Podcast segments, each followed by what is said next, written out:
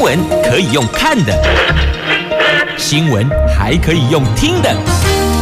亲切的早安问候，专业的新闻分享，欢迎加入美英主持的 News Online，说新闻给你听。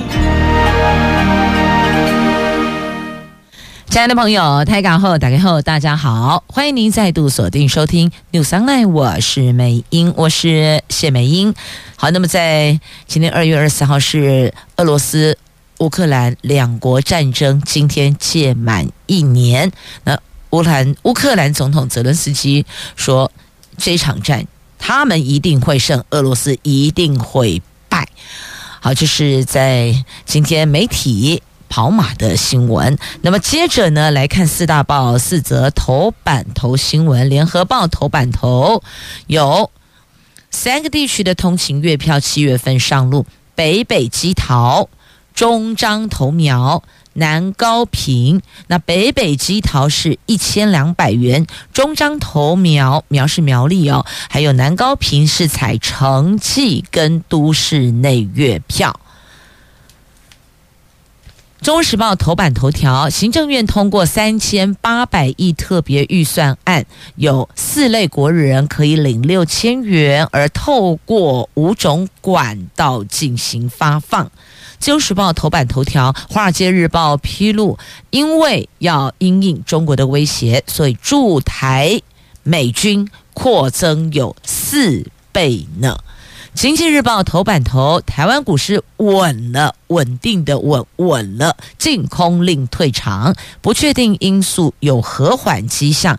今年以来，股市涨了大概有百分之九，就涨了九趴。金管会取消四大救市场的措施，国安基金则是持续的护盘。来，我们先看《经济日报》头版头条的新闻。这下子股市给力，净空令退场了。昨天金管会宣布的，从今天起取消四大救市场措施，包括了最低融券保证金乘数回降到九十趴，每天盘中借券卖出总量回复到三十趴，取消前一天跌幅达到三点五趴，隔天就禁止放空，还有。取消放宽抵缴信用交易应补缴差额担保品范围，好，等于就是把这四大项原来要 hold 住、要挽救市场的措施都给取消了。那么刚刚提到这四大项哦，前三项都是从二零二二年的十月起陆陆续续实施到现在，实施期间大约换算下来四个月，其中影响市场最大的有条件。盘下净空，则是历年实施期限最长。金管会在二零零八年、在二零一五年、在二零一零年都曾经实施有条件盘下空，实施期间只有三个月，这一次算是最长的。那外界最关心，国安基金是不是会跟进取消护盘呢？就。担心国安基金不在门口 stand by 了，跑掉了。对此呢，国安基金官员说，护盘任务是依照国安基金委员会的决议执行的，因此会继续执行护盘任务。目前也没有召开临时委员会讨论是不是继续护盘的规划，所以呢，他们就是按照原来上一次的决议继续执行。那上次就是要护盘呢，所以继续护在这儿呢。那取消这四大措施有两大主要原因。第一个，今年来国内外股市回稳，台湾股市在亚洲股市的涨幅是得一秒，显示台湾股市已经回稳。第二个，国内外不确定因素也和缓了，金管会观察一阵子，并且综合考量各项因素之后，认为目前是适当时机可以解除股市禁令。所以基于这两大原因。因此取消了原来的四大措施。好，那不知道这个取消之后，对接下来的股市会带来什么影响呢？好，总之这个叫做金管会给力的，所以刚刚安排了歌曲给力。那稍后我们再来关心另外三大报：自由、中时、联合详细的头版头条新闻。接着我们来看中时、联合、自由的详细头版头条。我们先来看的是《中国时报》的头版头。来，行政院通过了三千八百亿的特别预算，有四类国人可以领取六千元，透过五种管道来发放。昨天通过的哦。分为十大项的补助，普发现金六千的部分，编列了一千四百一十七亿元。这一千四百一十七亿元，除了普发现金的六千元之外，每人六千，还包括了交易手续费、ATM 设机行变更设计费、网络服务费等等。有四类国人可以领取，初步规划。领取期间只有半年，不是到二零二五年底喽。那发放方式有五种管道，包括了第一个直接入账，第二个登记入账，第三个 ATM 领现金，第四个邮局领现金，第五个造册发放。行政院长陈建仁请业界配合，扩大内需，活络经济呀。院长说，只要立法院越快完成审议，六千元就越快发放。如果要经历朝野协商冷冻期，估计要到四月份才能够发放呢。虽然这个特别条例实施时间明定。是到二零二五年十二月三十一号。那民进党立委钟嘉宾也提出附带决议，二零二五年十二月三十号以前出生的婴儿，通通可以领六千元。但是，但是财政部考量执行实务，初步规划还是把领取期限定为。半年，只要是在领取期限内的新生儿，通通都具有领取的资格。那如果过了领取期限后的新生儿，就捏不啊，就领不到六千块了。我们举个例子来讲好了哦，假设假设最后。领取期限是四月一号到九月三十号，这半年的时间。那么九月份出生的婴儿，九月三十号出生之前出生的婴儿，包括九月三十号，那么都可以延长一个月的时间领取，因为你可能九月三十号出生了，那出生你总得要去办出生证明嘛，等等的，你要给家长一些时间去跑流程哦。所以只要九月出生的婴儿。可以延长一个月时间领取，也就是说呢，到十月底之前都可以领六千。那但因为新冠疫情被移除户籍的国人，只要你在领取期间之内恢复户籍，就可以领六千。但是如果不在领取期间内恢复的，则没有。因此，那个可以延长一个月时间发放，只有针对新生儿。如果是恢复。户籍的就不行哦，所以这两个有但书，那么也不是到二零二五年年底前出生都有，不不不不不，现在因为财政部有考量执行的实务，所以还是把领取。期限定为半年，那发放管道就是刚刚提到那五种方式哦。那这五种方式预计二月完成系统开发，三月进行测试。虽然说朝野都支持还税于民，但是国民党立院党团总召曾铭宗仍然认为，这实施日期最长应该是到明年的五一九五月十九号，意思就是说，应该在这一任总统及这一任内阁的任期之内。可是呢，你把它拖到二零二五年底，这个就是违反责任政治。好，这是国民党立院党团总召曾铭宗所提出的。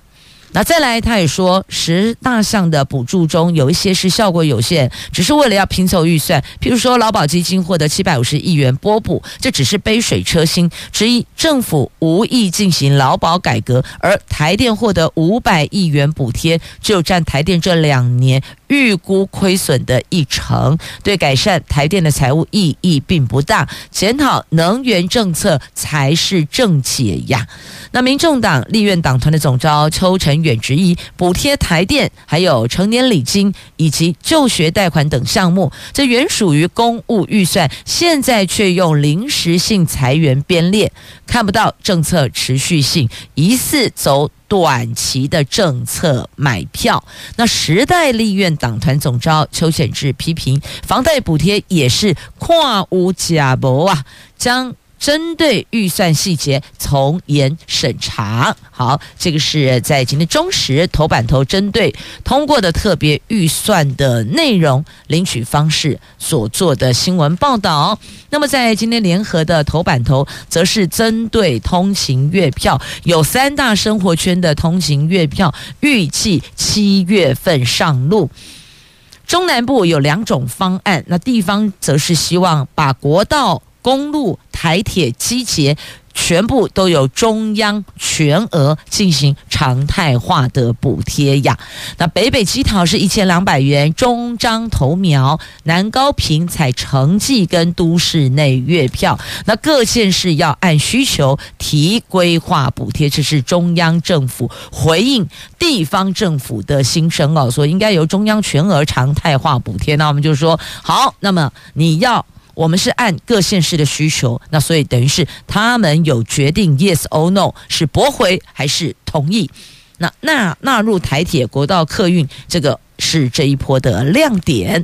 那么看到了北北基桃一千二，那现在呢，竹竹苗也研议要跟进月票热议，要要走一二八零方案。那高雄推减碳加码，所以在这个部分的通勤月票的区块哦，各县市政府都有一些想法呢。好，总之通勤族的小幸运来了，在这里要特别提醒您哦，有。关三千八百亿特别预算通过之后，国人普发现金六千元的部分，因为现在确切开始领取的时间还没有公布。必须要等立法院特别预算完成审查之后，再由行政院指定发放日。但是现在坊间已经流传疑似诈骗的讯息，昨天就有民众收到钓鱼简讯，谎称是邮局要民众点入连结之后，输入姓名、银行账号等各资，你就能够先入账。所以拜托大家告诉大家，现在连承建人都不知道什么时候发放，怎么会有简讯告诉你要发放现金的？这是不可能的代志呀！拜托大家多多留意。假简讯等诈骗，同时家中如果有长辈使用手机，务必要告诉他，告诉他进户计划中阿公，唔怎样，什么时候发六千给你？现在告诉你说要领六千的都是骗人的，是骗狼诶，日期还没定，还不知道正确的发放日期是哪一天，还没 final，所以请告诉家中的长辈，如果有。拿手机的，因为他是直接丢简讯，有可能用 LINE，反正就是种种管道无孔不入，我们自己要提高警觉。好，那么接着再来看《自由时报》头版头条的新闻，来看这是《华尔街日报》所报道的。在中国威胁升高的当下，美国将大幅的提高部署台湾的部队数量，扩增为既有规模的四倍以上，来加强对台湾军方的训练计划。扩大部署的美军不仅将训练台湾的军队操作美式武器系统，还包括防范中国可能发动入侵的战术操练，就是来训练、来交流的重点，就是要。强化我们的能量来对抗有可能对岸所发动的任何入侵的战术操练。那这一波的扩大部署是数十年来最大规模。那么在密西根州的国民兵也在训练台湾军队部队呢。所以看起来你不觉得说，单是每天听闻这类型的新闻讯息，真的会让我们忐忑到难以入眠呐、好，接着再来看的是在今天联合报头版下方的新闻，这个新闻讲的是俄罗斯乌克兰战争。那么联合国大会要俄罗斯立刻，而且是彻底的。无条件的从乌克兰撤军，呼吁停止敌对行动。但是你讲刚我 calling 嘞，普廷会听吗？这两国战争在今天届满一年，还是没能嗅到和平的曙光啊。那么昨天联合国大会就表决一项要求，俄罗斯。要立刻撤军，无条件撤军，跟呃呼吁停止敌对行动哦。那联合国秘书长痛批俄罗斯入侵乌克兰是侮辱世人的集体良知啊！但重点是。联合国大会明知普亭不会听，但是呢，我还是得做。这个就是立场要拉出来，态度要展现出来，话还是要说。明知没有效，但是我得要表明啊，我得要把立场对全球各国表明，我们是挺和平的。大概意思是这样。所以你有时候会觉得说，为什么有些事情而且做黑的是北料钢的呀？啊，就是。基本上就是白费功夫嘛，不可能有任何的进展的。但为什么还是要做？就类似像这样的态度、立场，还是要表明，就是做这个的啊。好，那么接着呢，再来我们看的是今天中时头版下方，麦卡锡非常有可能在明年初台湾大选之后造访台湾。美国众议院的中国事务特别委员会的主席盖拉格他说，上个星期。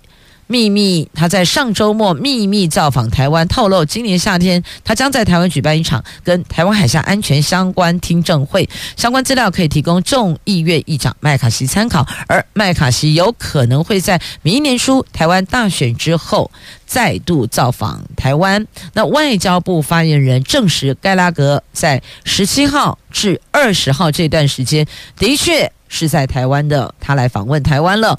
在这段期间，他曾经拜会蔡总统，还有赖副总统、国安会秘书长顾立雄及产业界人士，还接受外交外交部长吴钊燮的晚宴款待。那盖拉格跟我方人士就共同关切的议题深入的交换意见。好，重点来了，标题也下了，麦卡锡可能明年初台湾大选后访台，那新闻都出了，你觉得对岸会看不见吗？所以要不要以佩洛西造访台湾为 因见？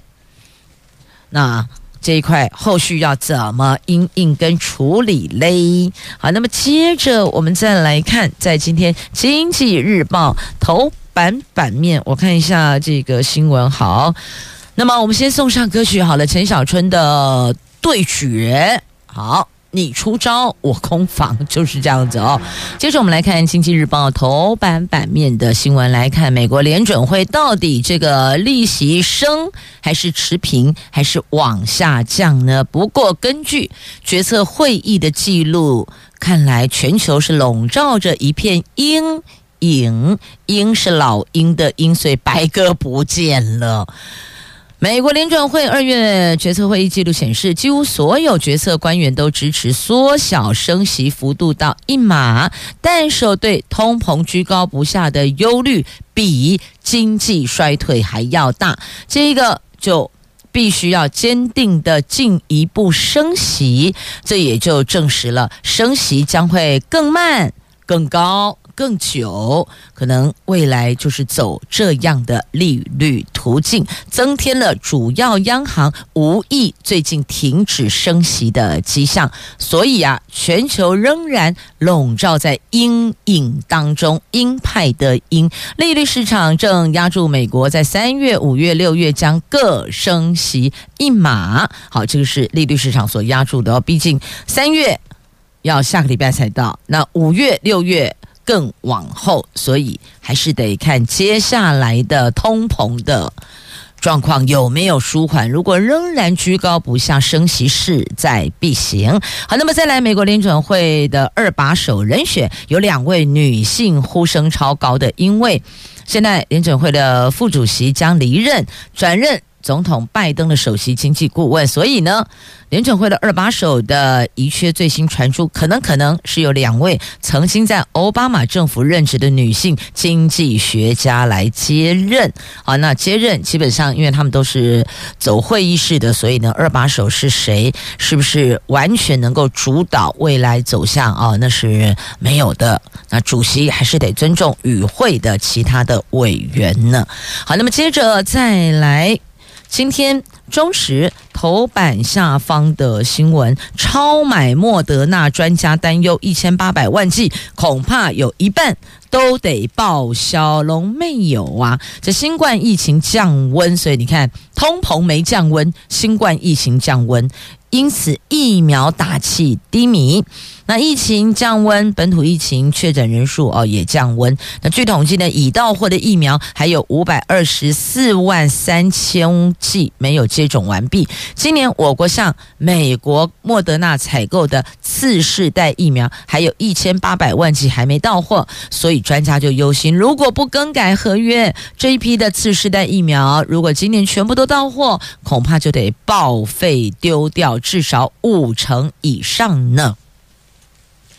我们是在前年二零二一年向美国莫德纳签署两年共三千五百万剂的新冠疫苗供应合约，扣除去年已经到货接种，今年还有一千七百九十四万剂还没到货。由于疫情持续的降温，所以疫苗的打气低迷，面临报销的疫苗也会越来越多啊。那么，国内采购了这么多厂牌的疫苗，已经有上百万剂借。报销期就是借期了，就保存期限到了哦，那就得销毁，亦或者是耗损，至少这个部分浪费二十亿。指挥中心昨天推出了疫苗加一运动，希望能够催出打气。全国到现在还有一千三百万人连一剂疫苗都没有接种哦，完全是零接种。这个部分的人口数占了一百三十万呢。好，那么再来讲到疫苗，我们就连接到联合。报 A 七版面，我们从中时头版版面跳联合 A 七版面，新冠疫苗常态化，未来固定三月份接种疫苗，高风险族群每一年的剂次将会依科学验证进行调整。另外，三月六号开始推三大族群的疫苗加一。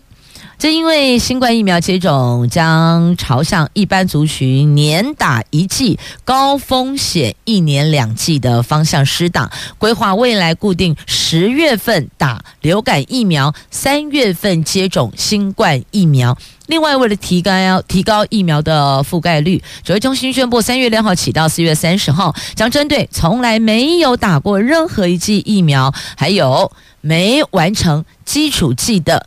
六岁以上，而且今年元旦起没打过莫德纳次世代疫苗等三大族群，要推动疫苗加一的活动，希望能够提高接种率。那疫苗加一的三大接种对象，没有打过任何剂或没打满基础的，政府就提供哦他们这个接种。那么还有曾经确诊或已经打过至少两剂的，接种疫苗时间。必须跟确诊或是前一次接种日期间隔三个月，也就是八十四天以上，才可以再继续接种。那疫苗加一活动虽然到四月底截止，但并不代表一进入五月就有新的解封措施哦。新冠肺炎通报定义还有确诊者隔离方式跟行政作业关系紧密，还是必须要完成配套规划之后才会施行。那疫苗加一跟解封并没有联动关。关系呀，好，这个是中央要推的。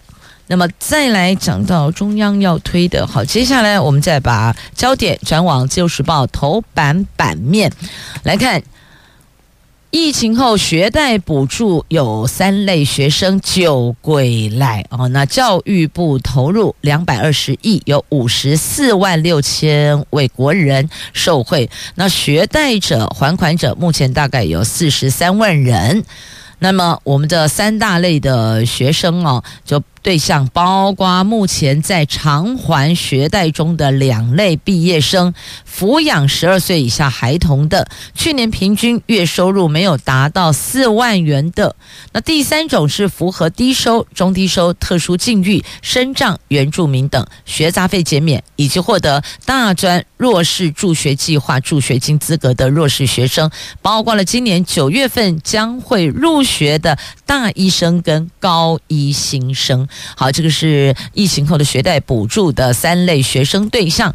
那么再来，萧景田起诉了，因为他涉嫌帮林杏儿买票，而且每票一万。行贿里长候选人，检方已经提林杏儿当选无效。那再来，调查局扫科技诈骗集团，查获了三十五亿赃款呢。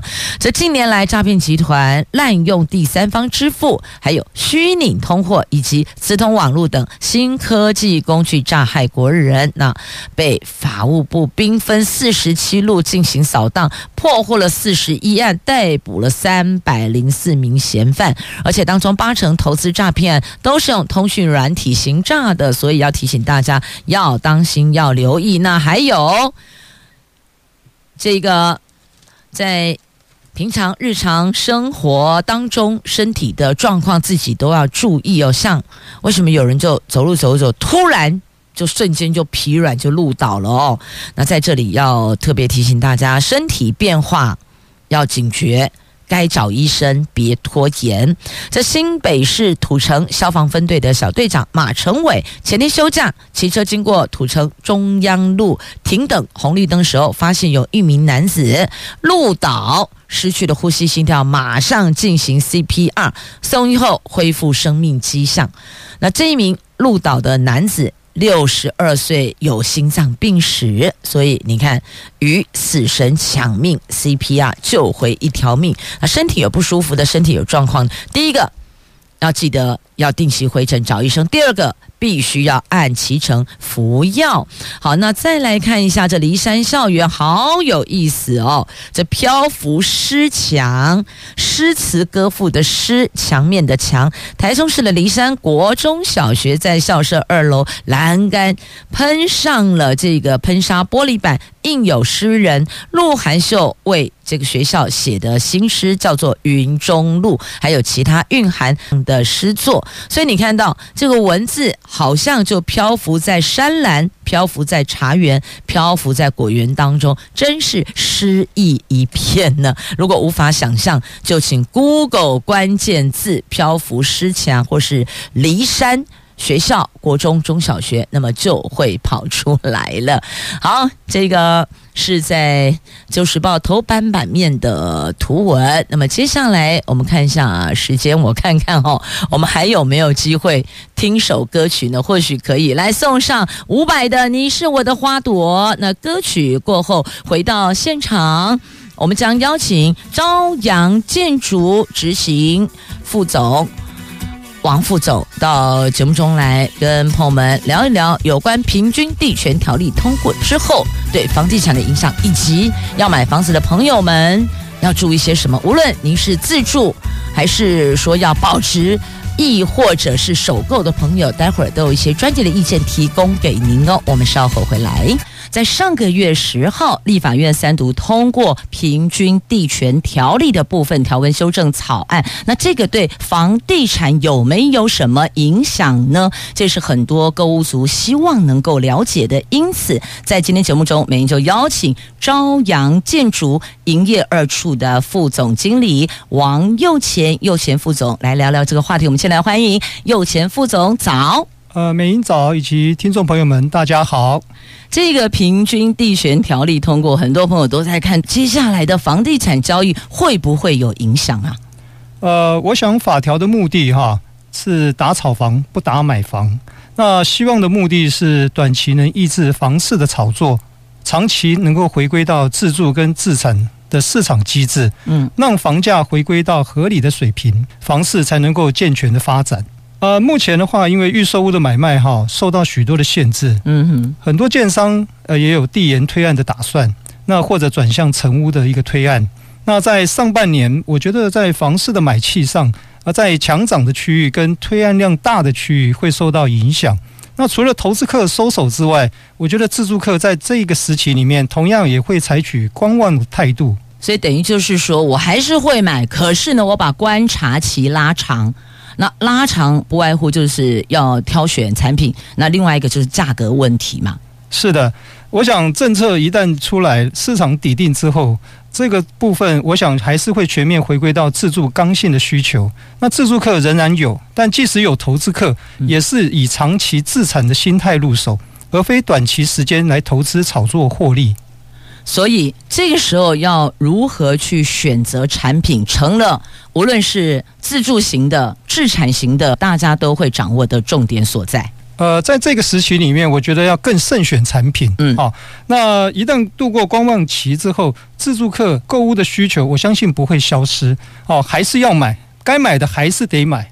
那这个时候应该选择有实力啊、呃、有口碑的建商，买房才有保障。再来呢，就是在地段跟产品规划上的一个选择了。地段很重要，但是哦，产品本身的设计更重要。呃，是的，规划上的产品设计是给人来使用的，嗯，所以我觉得在空间上的设计是非常的重要。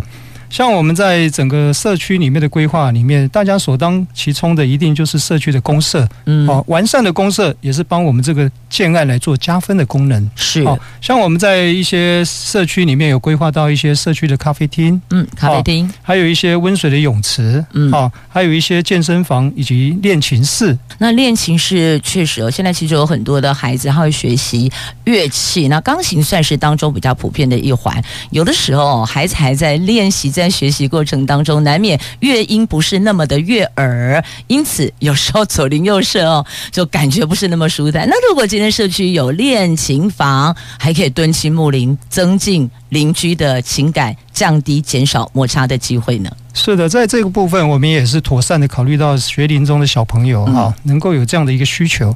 我们希望一个大型的社区也好，能够在规划公设的时候，能够考虑到全龄化的一个想法、嗯，让我们这些社区的住户在里面的使用空间上都能够适得其所。是要符合我们的需求，符合现代人需求。像现在大家很重视运动、健身、养生，所以。我们有时候在挑选住家的时候，就会挑选就近我下楼就可以运动、可以健身的这些集合式住宅。是的，那我们在一些。公社上面，我们觉得近期里面有一些书香的一个氛围哈，在这一次呃合作上面，我们在一些规划案上也有跟台湾鸟屋书店的合作。哎，这个是所有的建案都会跟台湾鸟屋书屋来合作吗？呃，不是的，这个是需要跟台湾鸟屋做到一些合约上的一些契合哈，他们才会愿意来帮我们社区的阅览室来做选书的工作。那我们也希望说这样的一个部分可以增加到社区的一些书香人文的气息。那我们回家就有好像有一间书店的感觉，书店就在家里面。嗯嗯，那这是每一个建案都会有的吗？呃，不是的，这个是我们在像我们小块西呃清溪特区里面，唯独也只有我们这个个案，像我们朝阳大和院有这一次首创能够导入这样的一个合作方案，是让大家放下手机前往书房阅览这些书籍哦。毕竟实体书哦跟电子书还是有些差别的。是的，我想这个部分里面，我们希望能够回归到这样的一个书香的氛围，营造书香社区，也让孩子哦可以静下心来阅读，也是挺好的。所以环境、还有产品、还有公社的规划设计都非常的重要，要符合全年龄住户的需求，要满足大家的需求。那我觉得在产品的规划上哦，也可以补充一下。我觉得，呃，好的社区的规划，除了我们的户数的适当之外，也希望能够在产品面能够回到回归到一个好用好住的一个方向。怎么说？呃，我们在这一次的产品独特性上面，我们建议在规划上能够采均值双拼的规划，让我们社区的住户能够有单纯宁静的生活，一层两户最单纯，因为越简单越不简单。好，那单纯的方式，我相信是所有人首选的。越简单越不简单。那现在大家蛮重视隐私的，还有这左邻右舍的居家的安宁，以及有时候对生活品质的共识哦，这些都。是非常重要的。那当然还有一环很重要，就是房价。那现在政府严打炒房，大家都在问啊，那这样房价会不会下降呢？呃，关于这个问题，我相信大家都一定非常的好奇哈。可是我觉得在下跌的空间里面来讲，因为这三年来的疫情跟通膨的影响哈，我相信预期顶多会略微下修哈，但不会有明显的一个降幅啊。修跟降差别在哪里？对我买方来讲，对购物族朋友来讲，我只要价格有比较便宜，我们都觉得说那个压力就会减轻一些些了。呃，我觉得下降的程度有限，因为在这疫情跟通膨的影响啊，在土地的成本高涨之下，跟所有的原物料跟缺工的一个成本考量，我觉得面粉的价格很难下来。哦，那我觉得下降的空间这是有限的。那下修的话，我相信会有，在于个人舍不舍得这件事情。那下修我就是调整利润嘛，因为收入减掉成本就是利润。是，那我愿意适度的让利来让利。我听到关键字了，亲爱的朋友，是不是最近在亚洲电台的广告窗口听到了朝阳让利？所以也很好奇，什么叫做让利？呃，是的，我相信有感让利与您更近。哦，那我能够跟群众在一起，主要的目的也是希望能够把这样的一个共享跟让利的空间一起做分享。那我希望在这个市场里面，能够房市能够越走越远。当然，一般房市我们不希望的是价格越定越高。那我们希望的是能够产品回归到自住的本质，让那个定价除了考虑成本跟需求竞争之外，也能够回归到市场当时消费者可以接受的合理价格。重点是要能够负担得起。是的，那我觉得年轻人买房子成家，嗯、当然一定要能够让他们买得起，嗯，换屋能够负担得起，也才愿意养育下一代，能够对未来有新的希望，创造出善的循环。是，您刚提到一个重点。我们青年朋友买房子，那所以接下来我们要请教右贤副总，您是不是可以以您的专业，针对首购族、换屋族？置产保值族，这个置产保值族就是美英常在节目中跟大家分享的哦。与其通货膨胀让您的储蓄贬值，不如把它放在一个比较能够保值的产品上面，就是我们的资产配置要很精准、很正确。那许多朋友都说，那就放在房地产上面啊，我有多少的资产哦，我可以买多大平数的房子，哪一个地段的房子，我先把它 hold 下来，等于就把我的钱放在房地产上面。因此。我们要请您针对置产保值族、换屋族、首购族，分别有什么样的一个建议？呃，我想针对这三个问题哈，我首先先谈一下首购族这个部分，因为首购族大部分都是我们普罗大众的年轻人，在资金有限的情况下，嗯，自备款往往都是最大的问题。我想也许只能先从小平数下手，嗯，好，那我们先求有，再求好。也养成了储蓄理财的观念，对，好，那成为有壳一族之后，未来自然有越换越大的机会。嗯，那我们再来接着谈到我们的换屋族，换屋族小换大，旧换新，自然需要内部的空间、室内的空间能够换到大的。那我们也希望能够在大的基地上面去营造这样的一个。换屋族的一个需求，像我们最近在清溪特区呃朝阳大合院规划有到四十到六十平的规划，我们主要的目的就是针对换屋族。那再加上我们有两千三百六十三平的基地，规模比其他的住宅个案单一个案都要来得大，也能够做到规划上更完整。那在丰富的公社上面也能够妥适的运用，也有足够的户数才能够去支撑社区的运作。是。社区的量体必须够大，那么我们才能够养护这些公共设施，这绝对是连带关系的。而且换屋的朋友们可能考量自住住的时间比较长一点，比较久一点，所以把小平数换大平数。那么既然是自住，那要考量的我们平常使用得到的那需求上能够满足我们的产品，这个就很重要了。呃，是的，我相信换屋要越换越好。是，那在户数上也是一个必要的考量。其实我觉得换屋其实能够选择到越单纯越好，从小平数的多拼到我们换屋能够做到双拼，嗯啊，我相信这个是很少见的。所以除了要选择足够的空间大小，我觉得各位听众朋友在选择规划案的时候，本身的案子的规模跟它的旗帜完整性也很重要。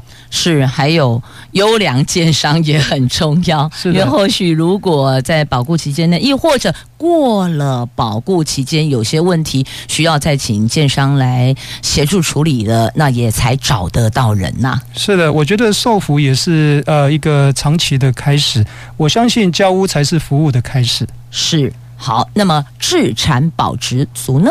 呃，我觉得资产保值组在整个一个定位上面来讲，就是一个资产配置的规划。嗯，好，我相信只要在资金的允许，喜欢中意的案子都可能出手购买。好，我觉得在资产配置上面，在高阶的一些呃人士上面，他们在资产配置上不外乎有股票、基金跟不动产。那我觉得在不动产里面，是我们大家有土斯有财的观念，根深蒂固之下，摸得到、看得到，也用得到。哦，所以我觉得在资产配置上获得我们一般普罗大众的一个喜爱，啊，也是我们一种资产配置的重要一环。那更可以抗通膨。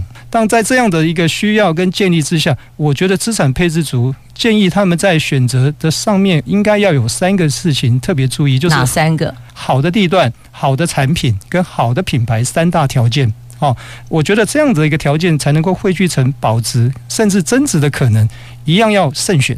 是的，所以三好不是只有三毫米，还有 三好产品，置产保值足的朋友们要精准的抓到重点，才能够让您的资产配置获得最大的效益。那一般来讲，可能做投资，包括刚刚右前副总提到了有股票啦，有基金啦，有房地产啦，但股票跟基金。不保证在通膨状况下肯定获利哟，但房地产确确实实了，它是跟着通膨、跟着物价在滚的，所以有许多朋友也会思考：有多少现金，有多少资金，我就做多少的资产配置规划放在房地产上面。反正产品由中由小而中而大都有嘛。那只是换屋族的朋友们，可能您对环境空间的选择要更加的慎重，因为毕竟搬房是很辛苦，搬家是很劳累的。